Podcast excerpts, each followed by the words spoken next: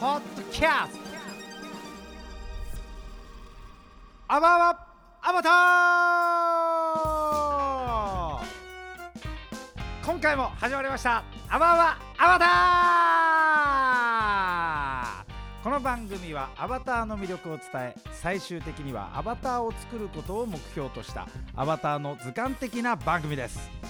なぜこのポッドキャストでアバターのお話をしようかと思ったかというと10年後にはあなたの隣に10体のアバターがいる時代がやってくるからです。アバターって何？と思う方もアバターに興味はあるけどよくわからないという方もこの番組を通して僕と一緒にアバターのことを知っていきましょう。楽をしたい！木村健太郎です。よろしくお願いします。いやまあとにかくね、えー楽をするというのが私の人生の目標でありまして面倒くさいに打ち勝つのは果たして俺なのかアバターなのかそこをちょっと知っていきたいですね 今回は、えーアバターと AR のお話の関係性のお話をするんですがそもそも AR って何っていうところのお話をしていきたいと思います。えー、となんか聞いたことはあるとは思うんですけれどもこの AR っていうのはオーグメントリアリティっていう略なんですね。これあの日本語にするとすごい嫌なんですけれど拡張現実とか言われてるんです。嫌ですよね。もう拡張現実って聞いたらもうその時点でマジで何の話か分かんなくなるのですが私に任せてください。もうすごく分かりやすく話したいと思います。このね、えー我々にとって一番身近な AR 技術。これもすでに何個かあるお話なのでいろんな例を話していきたいのですが一番分かりやすく有名になったといえばポケモン GO なんじゃないかなと思います。このポケモン GO のどこが AR なんだろうっていうところなんですけれどえー、と携帯の端末を使って実際の、えー写真撮る時とかね、えー綺麗な夜景だなっていう夜景を撮るじゃないですか。そこにポケモンでいうキャラクターが出てくるようなことですね。普通の風景の中にデジタルが入ってくる。これが AR の技術ということになってます。なのでこう普通の道路を歩いていたらあこんなとこにポケモンがいたとかねレアなキャラクターがいたとかあれがまさに AR というオーグメントリアリティということですね。いやだからポケモンはもういち早くゲームの世界で AR を採用してたんだなと思うとさすがですよね。この AR 技術を使っていろんなことが可能になってくるんですけれどもいやそのねポケモンはゲームだろと。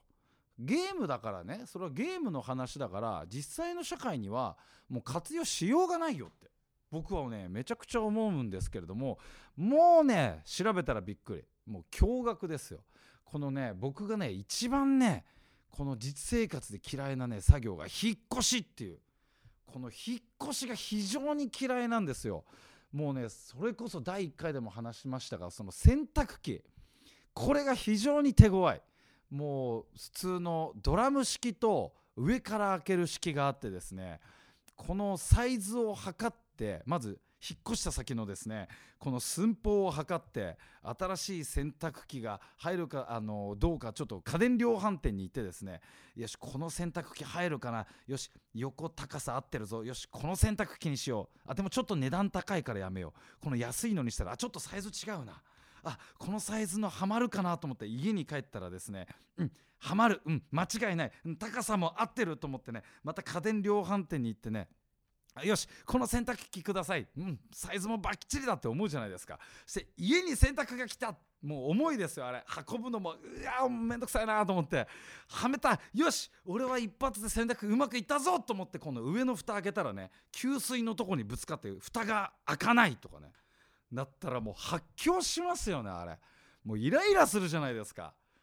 当たるんかいと思って。これね僕ねいつかねちょっとねうちの洗濯機の模様を見せたいんですけどね。すごい位置に洗濯機あるの。給水が当たってるから。上の上蓋が。これちょっといつか写真でツイッターに載せますね。もうすごいことになってるから。これがなくなります。こんな悩みもね発でなくなるんですよ。この家と家電量販店のね行ったり来たりというのがもうなくなってですね、えー現在ではですね家具屋さんでいうと IKEA さんニトリさん大塚家具さん他にもたくさんあるとは思うのですが僕が、えー知ってる限りではこの3つがもうものすごいことをやっていてですね。えーと、例えば新しい引っ越し先とか、まあ、今住んでる家でもいいんですけれどもそのね IKEA さんのアプリとかを開いてですねその写真を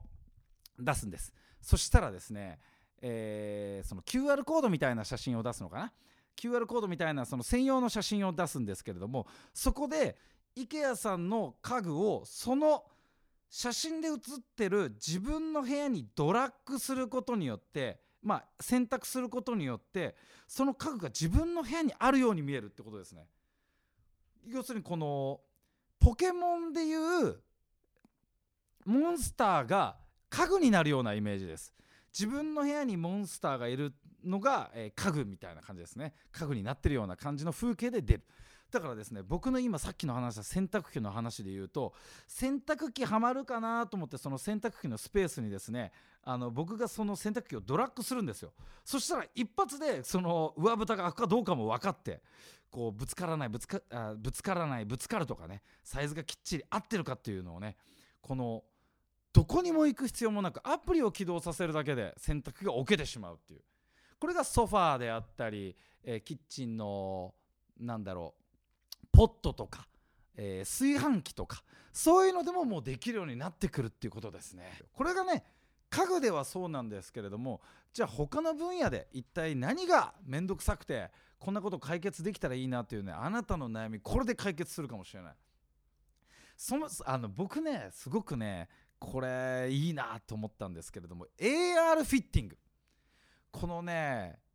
いつもね僕思ってたんですけど服を買いに行って行くじゃないですか。試着室とかあるんですけどえこんなカーテン1枚で僕パンツ1丁になるんだってちょっとやっぱ嫌なんですよ。で着替えたはいいもののあちょっとサイズ違うなとか思ってやめるんですよ。やめるんですけどそれもしかしたら僕が試着したやつ知らないおじさんがもう試着したやつかもしれないんですよ。だから僕はなんかこう知らない人の履いた中古のズボンを新品だと思い込んで試着してこれをまた次の世代に あの違うなと思ったら履かせるわけですよね試着は。なんか僕それすごく嫌でこの AR さえあればこの知らない人の中古の服を買う必要もなくあの試着する必要もないっていうことになるわけです。これがどういうことかというと、えっと、鏡に映った自分をですね、えー、隣にある端末を使って着たい服をタップします。するとですね鏡に映った自分が着れるようになるんですね。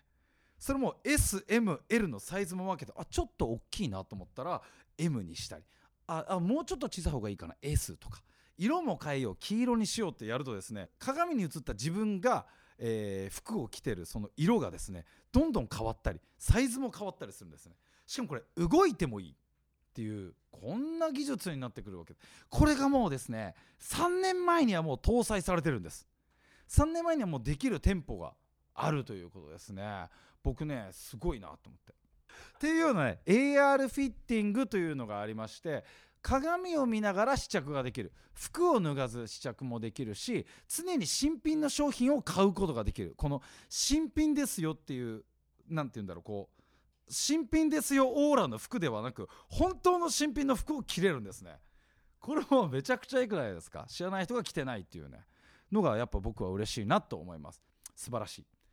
ていうねここまでの話はポケモン GO が、えー、出てくることによってなんとなく想像ついたようなあのお仕事がお仕事だったり技術が増えてるんですけれどもこう想像しなかった AR の技術一体どんなことがあるのか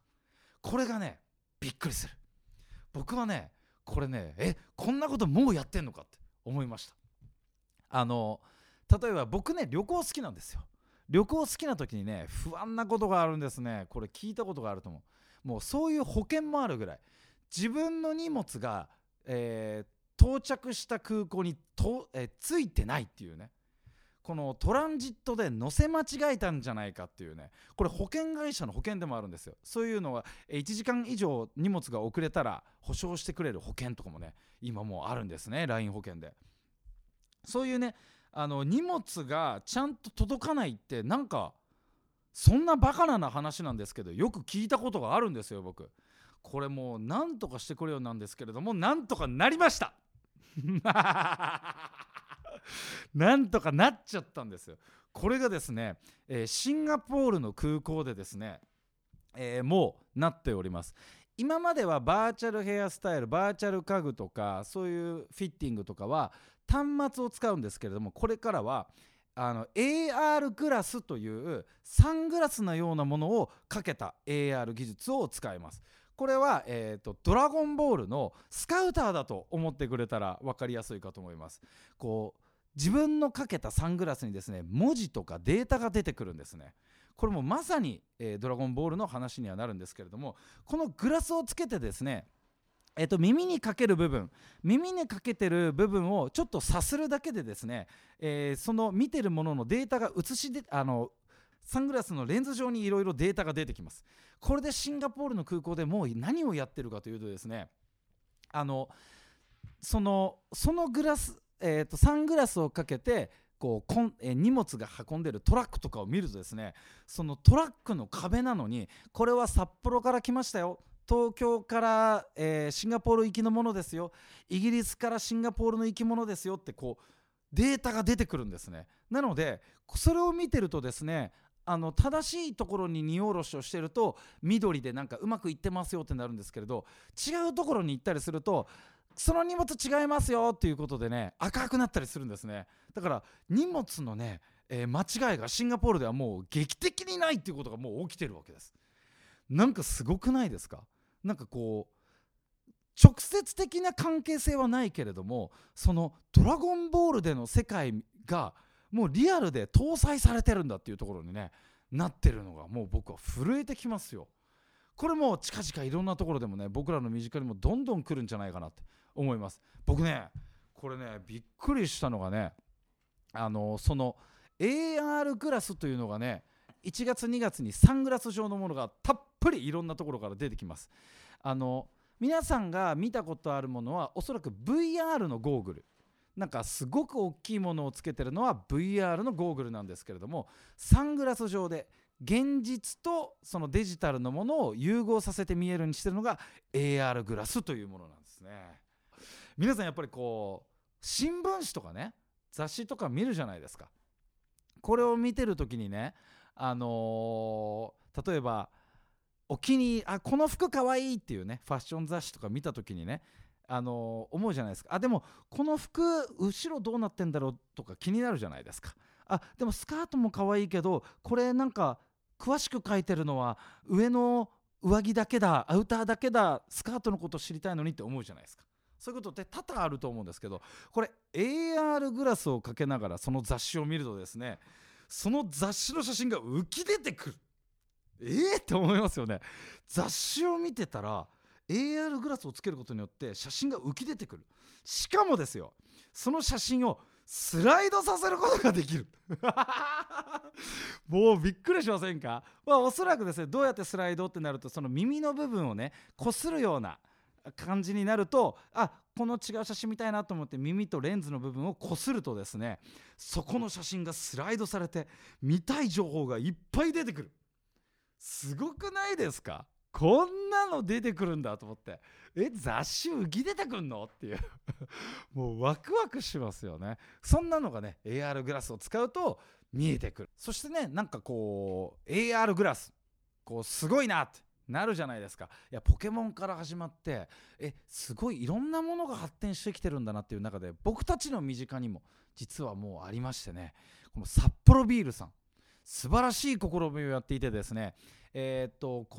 2020年の成人式の日にね発表した AR の技術があるんですけれどもこれが AR 広告って言われてます。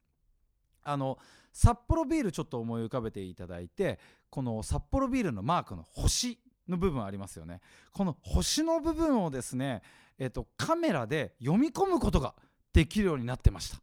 えそれどういうこと？札幌ビールの星をですね成人式の日に読み込むとあのいろんな方のね応援メッセージ成人おめでとうっていうようなね、えー、コメントが入ってました。澤穂希さんとかですねあの日本代表の女子日本代表ワールドカップの選手のコメントが成人おめでとうというようなコメントがもうすでに札幌ビールさんではやっていたっていうね。この AR 広告というのがこの先どんどんどんどん出てくると思います。僕らの身近でもですねその写真とデジタルの融合の広告というのがまず身近に出てきてしまってですねこの12年どんどん出てくる可能性がもう出てきてるわけですねなのでこの AR グラス2021年にどんどん出てきますのでね私がね買ってねいろんなものをちょっと試していきたいなと。というわけで今回のご説明したのはこの AR、AR グラスのお話をさせていただきました。ね、アバターを作るにおいてとても大事な AR の技術。まずは我僕たちの、ね、身近に来るのではないかと思います。皆様からねこのいやまだちょっとわからなかったよってねこういうことどうなるんですかとかあればね僕もちょっと調べてお答えできればと思いますのでこの感想などは「ハッシュタグアバアバアバター」でつぶやいていただければあの僕がそのハッシュタグをキャッチしますので質問などお待ちしております。テクノロジーの力が一度きりの人生に何通りもの生き方を可能にしたらどれほど面白い人生になるでしょうか。アバターとの生活を夢見るのはあなた次第。それではまた。ポッドキャスト